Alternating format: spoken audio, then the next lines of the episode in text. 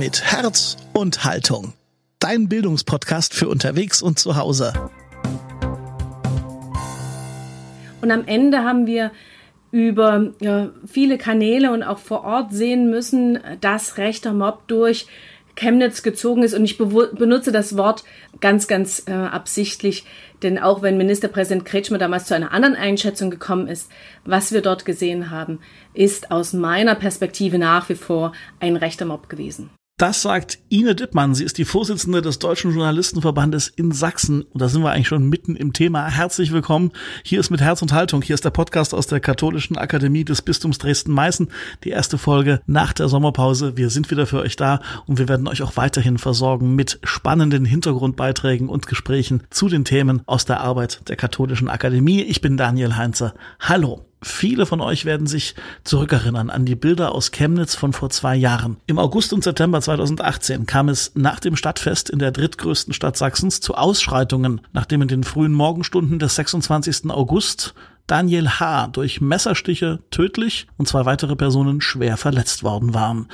Rechte Gruppen riefen in der Folge zu Demonstrationen auf, Migranten, Polizisten, Pressevertreter und das jüdische Restaurant Shalom wurden angegriffen. Zwei Jahre sind diese Vorkommnisse inzwischen her und sie haben Chemnitz verändert und sie führten nicht zuletzt dazu, dass Hans-Georg Maaßen als damaliger Präsident des Bundesamtes für Verfassungsschutz in den einstweiligen Ruhestand versetzt wurde. Wir wollen mit der heutigen Podcast-Folge zurückschauen und mit etwas Abstand darüber diskutieren, wie die Situation so eskalieren konnte und was sich daraus für die Zukunft lernen lässt und wie Chemnitz heute mit diesen düsteren Wochen von vor zwei Jahren umgeht. Derzeit steckt die Stadt im Bewerbungsverfahren um den Titel Kulturhauptstadt Europas 2025. Die Jury gibt Ende Oktober die Entscheidung bekannt, welche Stadt es denn geworden ist. Der Podcast ist zweigeteilt. Im zweiten Teil unterhalte ich mich mit Ine Dippmann, die ihr gerade schon eingangs gehört habt. Und im ersten Teil hört ihr ein Gespräch, was ich geführt habe mit Professorin Dr. Beate Neuss und Dr. Roland Löffler. Frau Neuss ist studierte Politikwissenschaftlerin, hat mittlere und neuere Geschichte und Soziologie in Münster und München studiert und von 1994 bis 2018 leitete sie die Professur für internationale Politik des Instituts für Politikwissenschaft an der Technischen Universität in Chemnitz. Dr. Roland Löffler hat evangelische Theologie in Tübingen, Berlin, Cambridge und Marburg studiert. Er hat ein Vikariat gemacht bei der evangelischen Kirche von Kurhessen und Waldeck und seit September 2017 leitet er als Direktor die Sächsische Landeszentrale für politische Bildung. Und zu seinen Arbeitsschwerpunkten zählen unter anderem Themen wie Integration, interkulturelle Bildung, die Herausforderungen der Bürgergesellschaft und die Zukunft ländlicher Räume. Und damit steigen wir ein in den ersten Teil unseres heutigen Podcasts. Frau Professorin Neuss, Sie waren bis 2018 für die internationale Politik in Chemnitz als Professorin tätig. Sie haben in der Stadt gelebt und gelehrt. Bitte schildern Sie doch mal unseren Hörern und Hörerinnen, wie Sie damals diese Ausschreitungen in Chemnitz erlebt haben. Wie war die Atmosphäre und wie hat sich Chemnitz damals angefühlt für Sie? Sehr, es war eine sehr beklemmende Situation und Atmosphäre in der Stadt. Eigentlich war ja ein Stadtfest im Gange in dessen Nacht es dann passiert ist und am Tag drauf wurde es abgebrochen. Ähm, es war eine sehr seltsame Atmosphäre in der Stadt ähm, mit Ängsten auch der Bevölkerung, äh, die noch am Vormittag, als das Stadtfest noch da war, war kaum jemand auf dem Stadtfest und dann wurde es geschlossen, ganz hektisch. Die folgende Zeit war eigentlich gekennzeichnet dadurch, dass ähm, Rechtsradikale aufmarschiert sind ähm, dass es auch viele waren, worauf immer die Chemnitzer bestanden haben, die gar nicht aus Chemnitz kamen, aber selbstverständlich auch sächsische und Chemnitzer Rechtsradikale waren dort.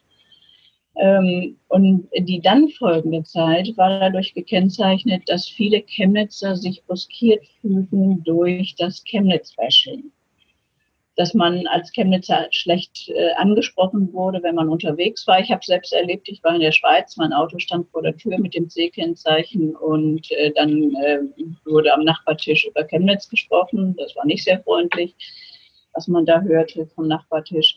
Also kurz und gut, das, das war eine Situation, die dann auch so eine Art Trotzhaltung hervorgerufen hat. So habe ich es wahrgenommen, ähm, wo man dann Schwierigkeiten hatte, wirklich zu reflektieren über das, was passiert ist und wie weit vielleicht einige Bemerkungen über Chemnitz zutreffend waren oder nicht zutreffend waren.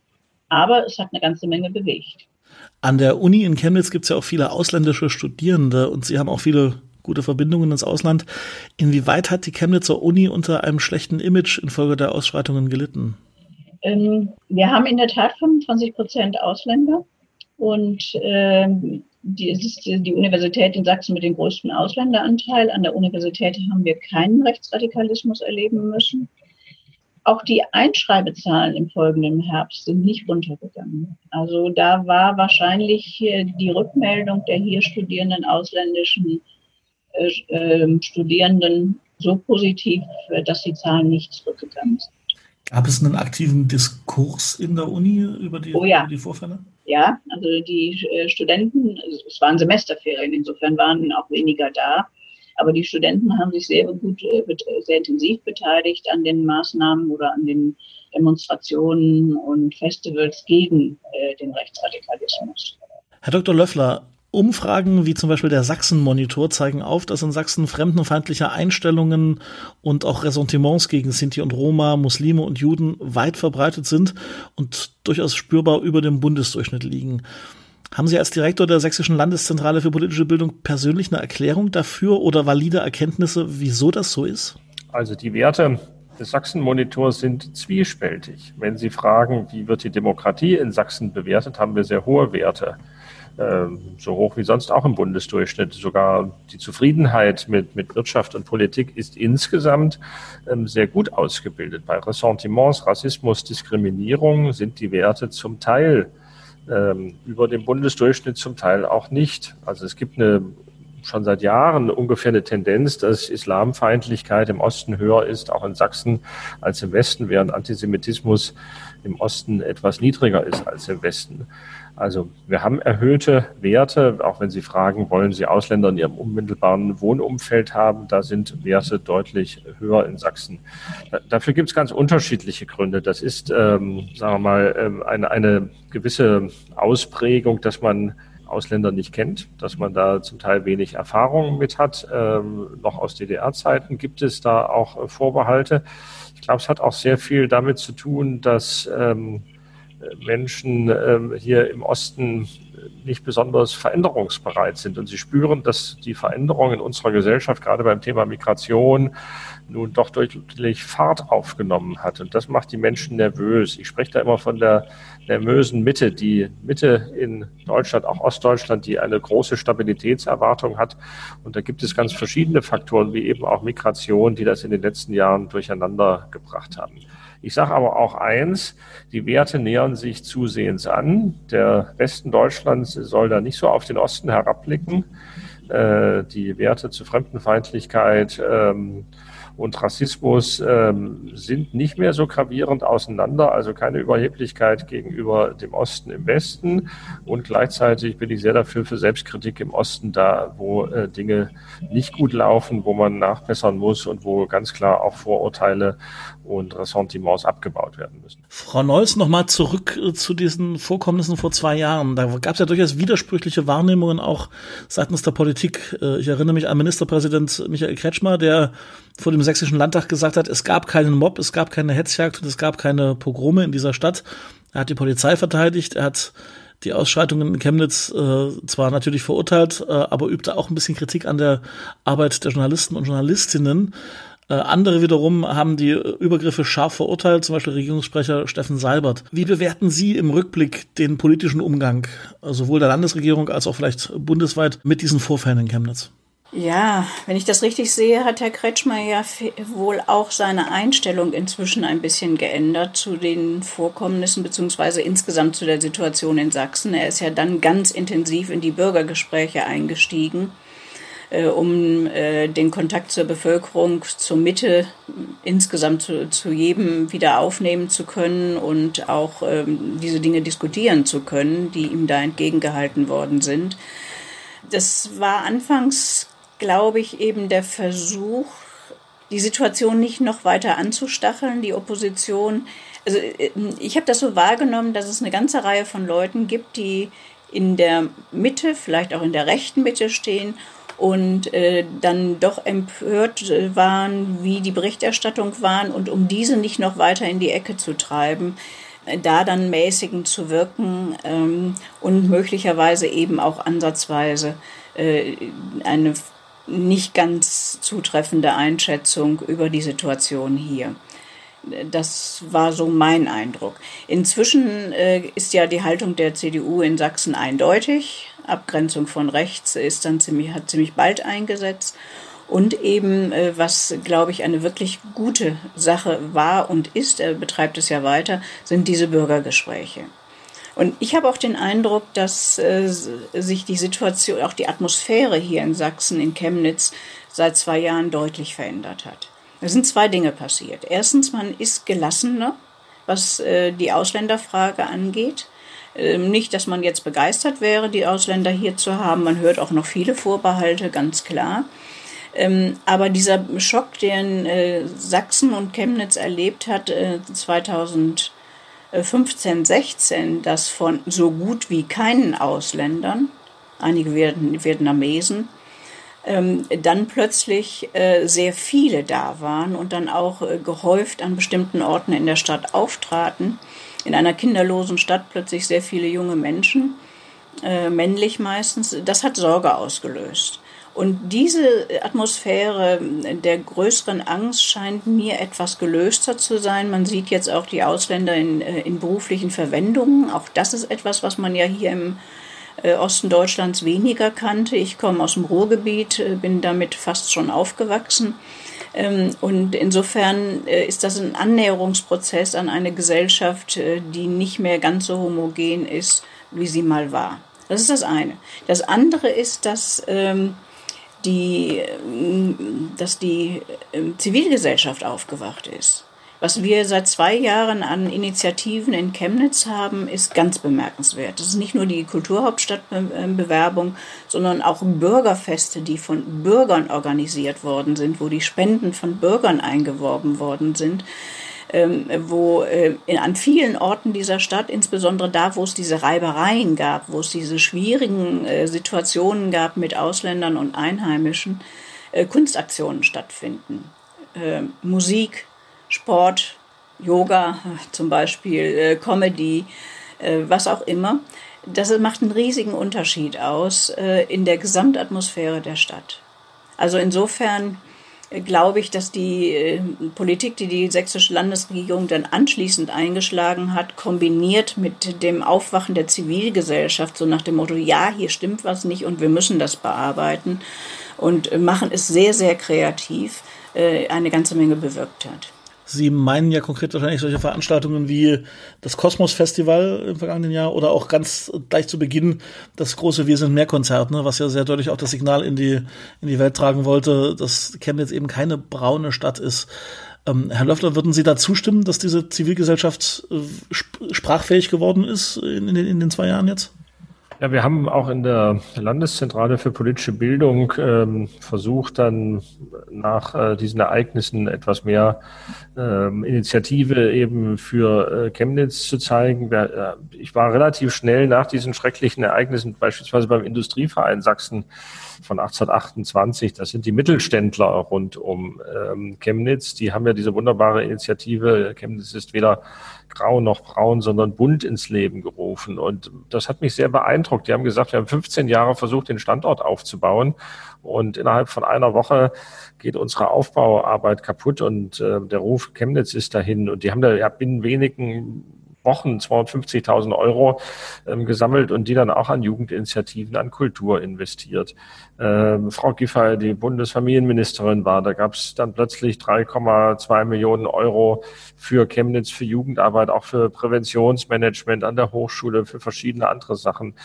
Ähm, ich durfte ab und zu mal so Bürgerpreise äh, verleihen. Da gibt's die Bundmacher, da gibt's die Bürgerstiftung Chemnitz. Es gibt in der Stadt die, die wunderbare Kollegin Ines Vorsatz mit den Partnerschaften für Demokratie. Ähm, das hat alle wachgerüttelt, auch über Chemnitz hinaus. Und Chemnitz ist eine hochaktive Stadt. Die Kulturhauptstadtbewerbung ist nur ein Element. Es ist auch eine, eine innovative Industriestadt, ähm, die ihren Platz behaupten will. Und insofern hat, hat vielleicht dieses wirklich sehr schreckliche Ereignis auch, auch nochmal Kräfte gebündelt, um zu zeigen, wir sind hier in Chemnitz eine lebendige Zivilgesellschaft und wir lassen uns nicht dominieren äh, von rechten Krawallmachern, sondern wir wollen, dass das eine lebenswerte Stadt ist, in der der Dialog gepflegt wird, in der Menschen aufeinander zugehen und füreinander einstehen. Das sehe ich auch. Natürlich gibt es weiterhin auch rechte Gruppen in Chemnitz, die immer wieder versuchen zu provozieren und auch ähm, Land zu machen. Das darf man sicherlich auch nicht übersehen. Frau Neuss hat ja schon angedeutet, den Ministerpräsidenten und seine ja, Gespräche überall im Land, auch äh, im Vorfeld der Wahlen im vergangenen Jahr. Ähm, wie beurteilen Sie das Verhalten der demokratischen Parteien im Zusammenhang mit den Ausschreitungen und das, was sie hinterher getan haben? Da gab es natürlich eine große Empörung einerseits und, und auch äh, eine sehr intensive äh, Debatte über Ursachen und, und Gründe. Äh, eine Abgrenzung gegenüber der, der AfD, die ja mitmarschiert ist ähm, in jeden Tagen. Das war sicherlich ähm, auch nochmal so, so ein Scheideweg, wo äh, auch die Union sich entscheiden musste, ist das überhaupt noch eine denkbare Variante, eines Tages mit der AfD zu koalieren oder nicht. Da hat Frau Neuss ja schon gesagt, dass die CDU sich dann doch deutlich abgegrenzt hat, die anderen Parteien vorher sowieso. Es kam ja damals zu Wir sind mehr, kam auch sehr viel äh, Bundespolitik ähm, nach ähm, Chemnitz. Sogar der Bundespräsident hat sich ja eingemischt, ob feine Saale Fischfilet nun auftreten sollte oder nicht. Ja, das, das kann man so oder so sehen, ob das, ob nun da jeder bundespolitische Kommentar notwendig war, aber auch ähm, den, den Fokus, dass, dass wir äh, mehr Aufklärung brauchen, mehr Präventionsarbeit, auch mehr politische Bildung, mehr gesellschaftlichen äh, Zusammenhalt, äh, den wir fördern müssen, das glaube ich war schon ein großer Konsens äh, quer über die verschiedenen äh, Parteien äh, im sächsischen Landtag äh, nach diesen Ereignissen. Frau Neuss, möchten Sie da was ergänzen? Nein, ich sehe das auch genauso. Also ähm, ganz wichtig war der Konsens der Parteien äh, über was mit Chemnitz oder hier in Sachsen nicht passieren darf. Bei Details über die Frage, wie die Ursachen gelagert sind. Aber das Wichtige war, dass die äh, insgesamt die demokratischen Parteien zusammengestanden haben. Also könnte man die steile These entwickeln, dass, wenn ich auch auf die aktuelle Regierungskonstellation blicke, dass äh, Chemnitz so als Glück im Unglück vielleicht dazu beigetragen hat, dass die demokratischen Parteien über Grenzen hinweg ein bisschen enger zusammengerückt sind in so einer Art demokratischen Grundkonsens? Ja, zumindest hat Chemnitz das nochmal sehr bewusst gemacht, äh, äh, wo die Grenzen liegen und was passiert, wenn man als Demokraten nicht zusammenarbeitet. Das würde ich schon so sagen glaube, es gibt noch einen anderen Aspekt, der sehr wichtig ist. Ähm, das ist Polizeitaktik. Die lief irgendwie in, vor Chemnitz, vor diesem Augustereignissen ja ins Leere. Es gab ja gewisse Vorwarnungen auch vom Verfassungsschutz, die aus Gründen, die ich nicht weiter äh, kommentieren kann und will, anscheinend nicht so umgesetzt wurden ähm, in der Polizei. Und die Polizei war ja nicht ähm, stark genug aufgestellt. Was mich damals sehr frappiert hat, wenn wir vielleicht sogar nochmal auf Ihre Einstiegsfrage, wie damals die Situation war, war folgendes. Ich wurde dann äh, ich glaube, am Dienstag früh vom Saarländischen Rundfunk ähm, angerufen, habe da verschiedene Interviews und Einschätzungen damals ähm, für verschiedene Rundfunksender gegeben und habe mich abends, am Montagabend, wo die zweite Ausschreitung war, vor den ähm, Computer gesetzt und habe mir die Website des Dritten Wegs aufgerufen, dieser wirklich Neonazi-Partei. Und da konnten sie komplett offen ohne jede Verschlüsselung die Marschbefehle sehen, wie diese Partei von den Leuten im Hintergrund gesteuert wurde. Also das, da waren schon ganz klare rechte Abstimmungsprozesse. Das, das waren ja auch Leute, die dann auch bundesweit, Frau Neuss sagte, schon mobilisiert wurden. Man hatte fast das Gefühl, die rechte Szene wartete auf ein Ereignis, um ähm, ein, ein, ein, äh, zu mobilisieren und ein Zeichen zu setzen. Die rechte Szene in, in Sachsen ist da ja auch in einer gewissen Umsortierungsphase gewesen. Und dann können Sie sehen, es gab dann ja das Rechtsrockkonzert in Ostritz. Da war die Polizeitaktik ganz anders. Da wurden so zwei Panzerwagen aufgefahren, da waren tausend Polizisten. Da hat der Staat dann wenige Wochen äh, später eine starke Präsenz gezeigt, damit sowas nicht nochmal vorkommen äh, kann. Und ähm, das lief dann im Rahmen dessen, was man also einem Rechtsrockkonzert ähm, erwarten äh, konnte, auch verhältnismäßig ähm, überschaubar ab. Also da, glaube ich, hat auch, haben auch die staatlichen Behörden, die Sicherheitsbehörden dazu gelernt, dass sie in bestimmten äh, an bestimmten Hotspots oder an bestimmten besonders erregten Zeiten dann eben auch eine gewisse Massivität in der Polizeipräsenz zeigen müssen, um die Dinge einzuhegen.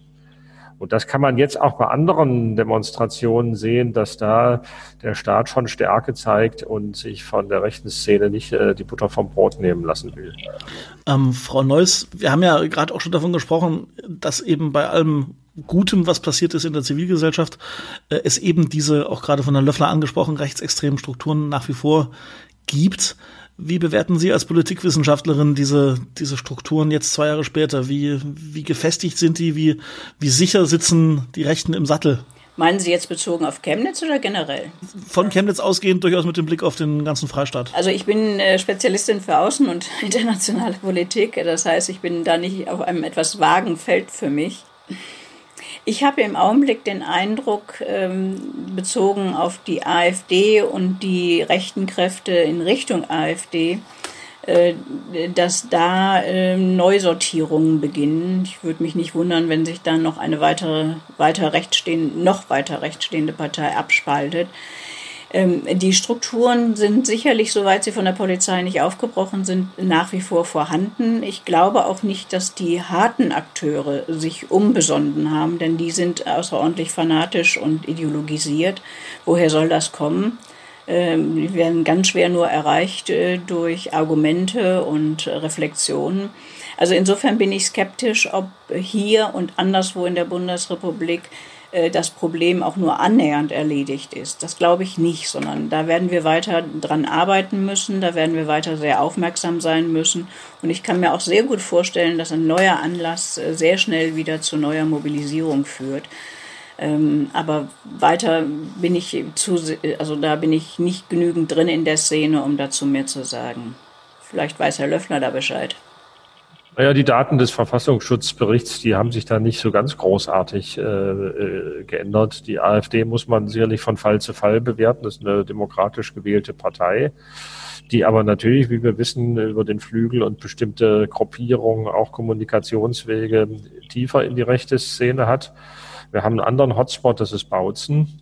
Da können wir schon sehen, wie auch über äh, verschiedene wirklich rechtsextreme Gruppen wie über Konzerte, über Häuser, die angemietet werden, äh, über Vertreter von Verschwörungstheorien und der Reichsbürger, wie sich da eine gewisse Szene konsolidiert.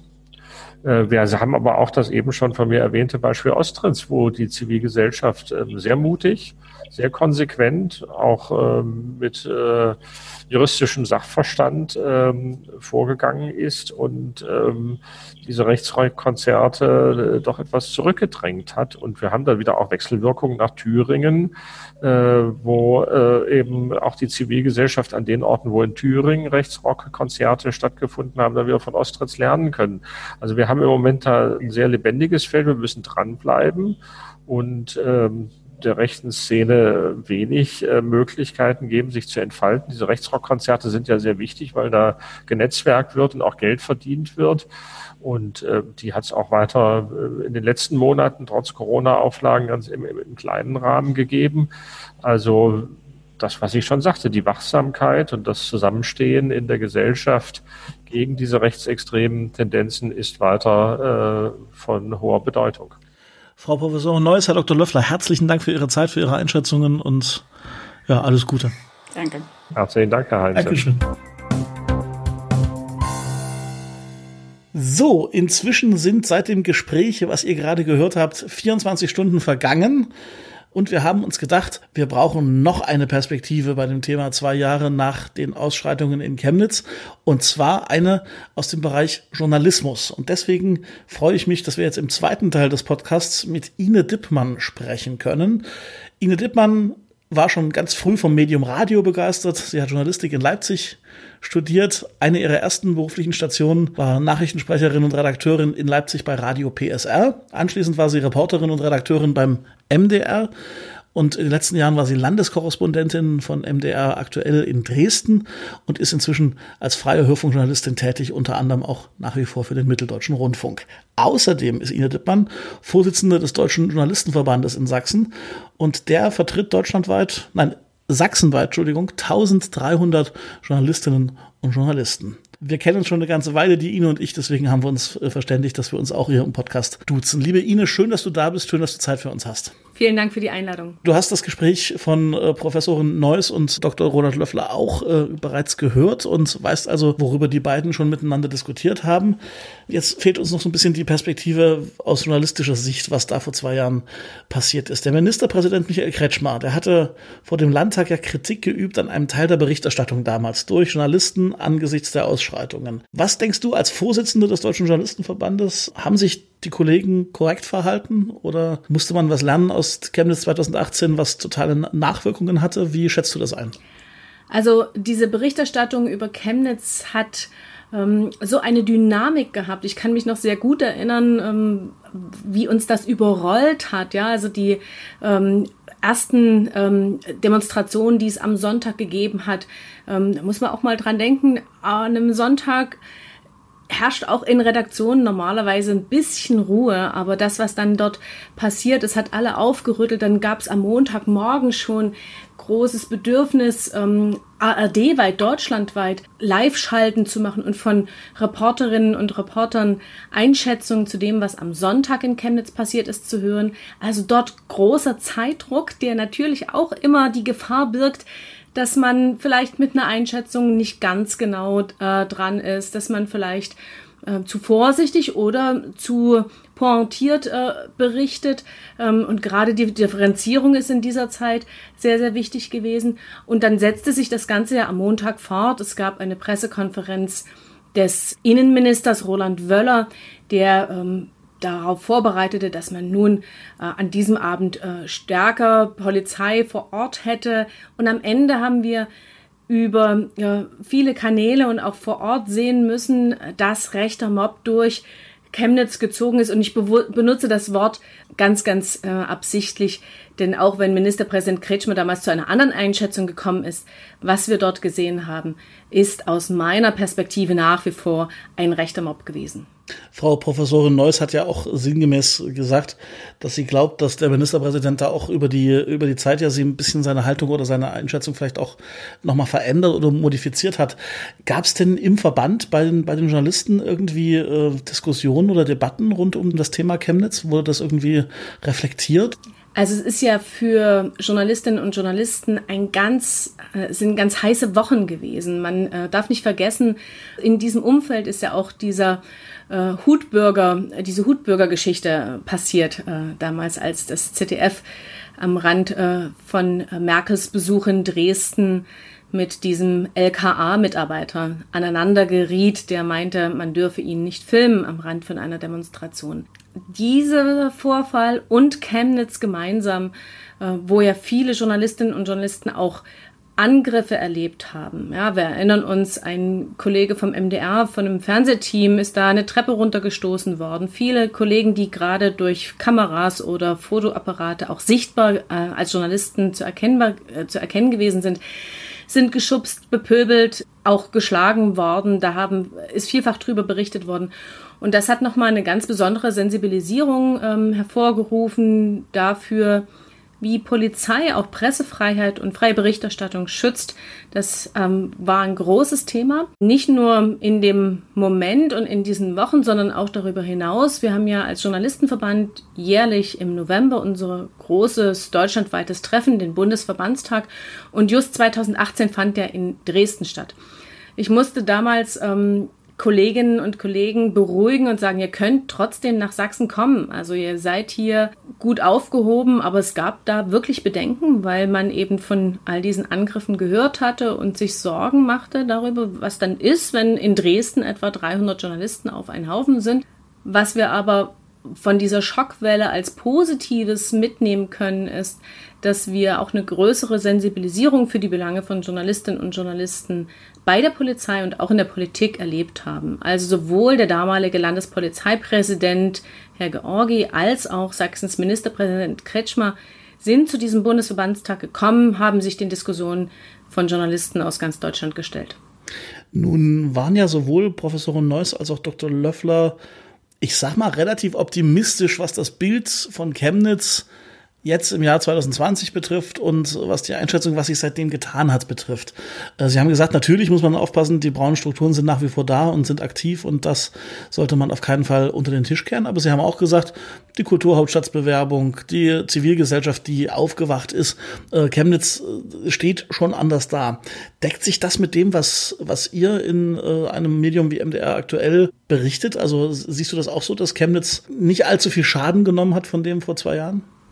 Ich glaube, auch dort hat es so eine positive Schockreaktion gegeben. Also auch durch diese ja zum Teil sehr einseitige Berichterstattung, die aber aus meiner Sicht tatsächlich berechtigt gewesen ist, nämlich über rechtsextreme Strukturen in Chemnitz, um Chemnitz herum, fühlte man sich in der Chemnitzer Gesellschaft noch stärker animiert, zu zeigen, was man gegen Rechtsextremismus unternimmt. Und das ist heute in der Stadt deutlich sichtbar. Durch die vielen Festivals, äh, Kulturereignisse, all das, was Professorin Neuss und äh, Herr Dr. Löffler aufgezählt haben, ähm, das ist sichtbarer geworden. Und das ist auch wichtig für so eine Stadt wie Chemnitz. Und wenn ich heute nach Chemnitz fahre, was ich immer mal als Reporterin auch tue, dann sehe ich bis heute die Plakate, Chemnitz ist nicht braun und grau, Chemnitz ist bunt.